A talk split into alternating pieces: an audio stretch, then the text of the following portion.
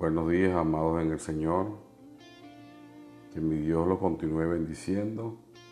Quiero desearles un feliz y próspero año 2021.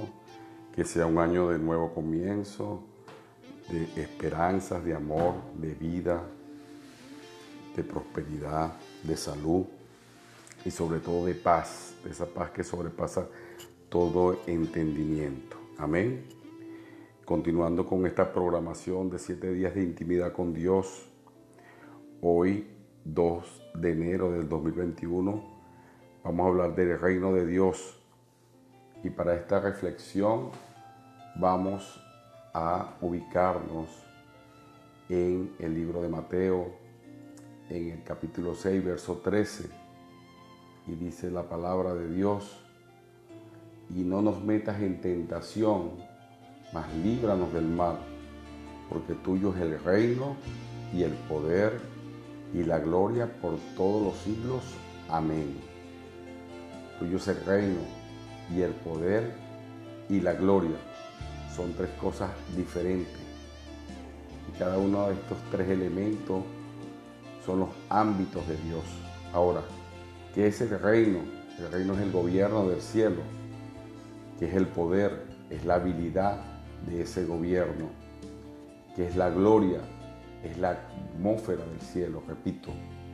El reino es el gobierno del cielo, así como la democracia es una forma de gobierno aquí en la tierra. Allá arriba Dios tiene una forma de gobierno que se llama reino y la cabeza de ese gobierno es el Padre.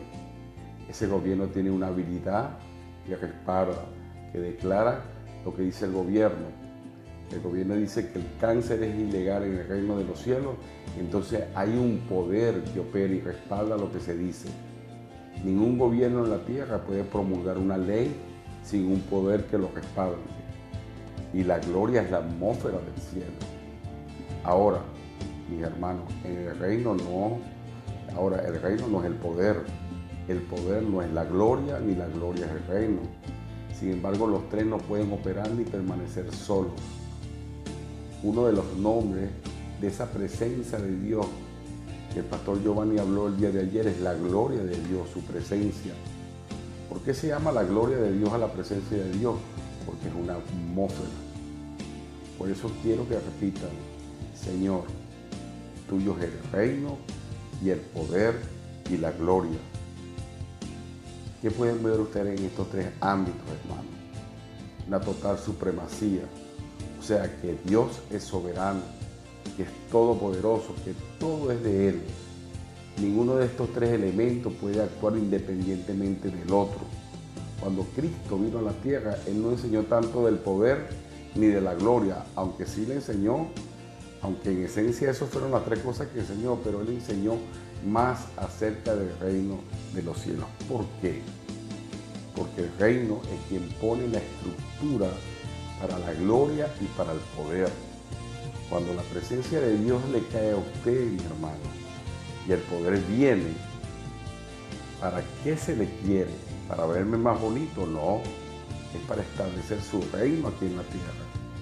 La enseñanza del reino establece en la mente suya y en la mente mía una estructura, una forma de operar, una forma como opera el poder y la presencia de Dios. Si no tenemos esa estructura correcta, que es el reino, nos llenamos de poder y decimos, ¿para qué necesito este poder ahora? ¿Para explotar? No, ese poder lo necesitas para sanar al enfermo, para libertar al cautivo, para predicar el Evangelio, echar fuera demonios, para resucitar muertos. Lo necesitan o lo necesitamos, hermanos, para establecer el reino de Dios. Para que Dios te empoderó de hacer riqueza, para que Dios te empoderó de hacer un negocio, un emprendimiento, para que tu negocio Dios lo pueda usar para establecer y extender su reino. Entonces, el reino de Dios, ¿qué trae? Este viene con una estructura y este viene con un propósito, porque si no el poder no tiene lugar para el propósito. Entonces, cuando entendemos lo que Cristo enseñó, cuando entendemos que la prioridad que Él le dio, sabemos que Él habló más del reino, porque cuando la presencia viene, cuando el poder viene, usted dice, ¿para qué necesito este poder? Y en el capítulo 1 del Hechos de los Apóstoles nos enseña y le pone la estructura y usted dice, así van a operar, así van a recibir una dinamita. Hechos 1.8 dice, pero recibiréis poder cuando haya venido sobre vosotros el Espíritu Santo. Y esto no es para hacer un show, esto no es para exaltarlo a usted, esto es para establecer el reino de Dios aquí en la tierra. Ahora, vamos a definir un poco lo que es el reino de Dios. El reino o gobierno de Dios es algo invisible, espiritual y sobrenatural establecido entre los hombres. ¿Qué significa esto? El reino de Dios es la forma que establece Dios de gobierno. Así como hay gobiernos en la tierra donde predomina la democracia, este reino invisible está en nosotros por el Espíritu Santo que se nos fue dado. En el momento que el Espíritu Santo vino a vivir en nosotros, en ese momento, ese gobierno invisible vino a vivir en usted. Ahora usted porta un gobierno, hermano. Usted representa a un gobierno. Ahora la democracia se establece mediante un voto, mientras que el reino no. En el reino de Dios se debe nacer adentro. Para ser ciudadano del reino se debe nacer en el reino. ¿Qué dijo Jesús en Juan 3:6? Para ser ciudadano del reino hay que nacer de nuevo. Dice la palabra, lo que es nacido de la carne, carne es. Lo que es nacido del espíritu, espíritu es. La Biblia dice, nuestra ciudadanía no está en la tierra, está en los cielos. Un ciudadano del cielo se define como uno que posee los mismos derechos que tiene Cristo. Tienes que renovar tu mente hoy. Que cuando tú naciste de nuevo, cuando tú, al igual que yo, recibimos a Cristo como nuestro Señor, como nuestro Salvador, en ese momento usted entró al reino a través de dos cosas. A través del arrepentimiento y a través de nacer de nuevo. Ahora usted es primero ciudadano del reino de los cielos y luego es venezolano. O sea, significa que ser venezolano es una segunda ciudadanía, que usted ahora representa un gobierno y que ese gobierno es invisible.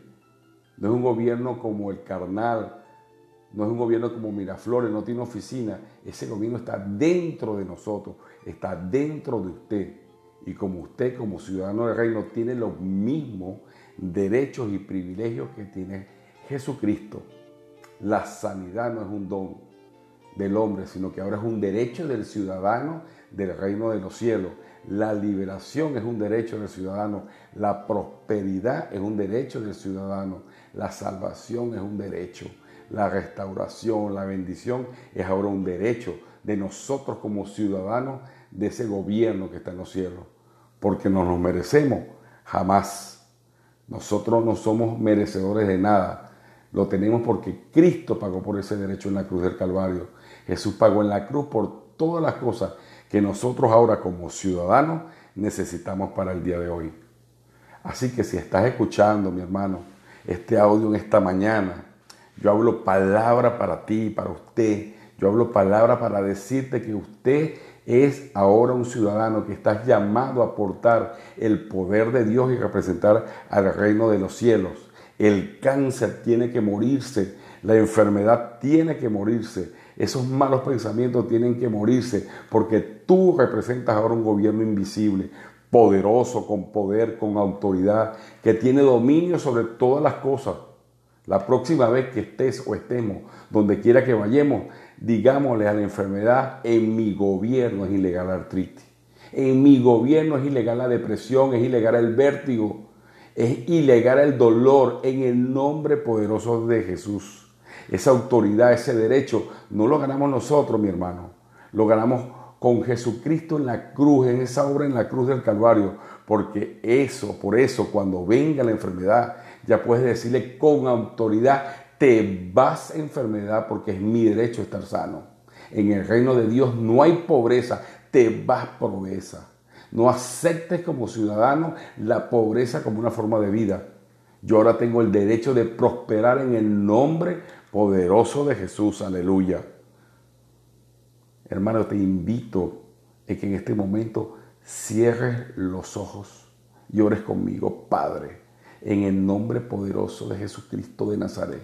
Te doy muchas gracias, gracias Padre, Que venga tu reino, que se haga tu voluntad, Señor, en la tierra como en el cielo.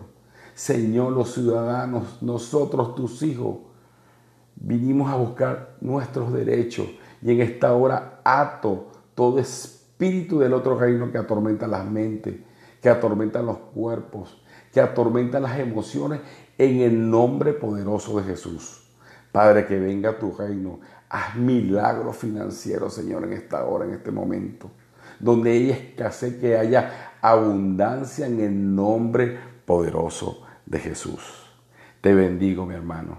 Y te invito a que todo el día de hoy, 2 de enero del 2021, ores al Señor. Ores para que venga su reino y se haga su voluntad. Renunciemos al viejo hombre. El reino de los cielos no puede descender a tu vida dentro de ti si aún permanece vestigio del viejo reino. Te invito a que hoy te desargas del viejo cuerpo, que mates la carne en la cruz como lo hizo Cristo, para que ese reino de Dios sobrenatural, poderoso, hoy pueda entrar en tu vida. Gracias, mis amados.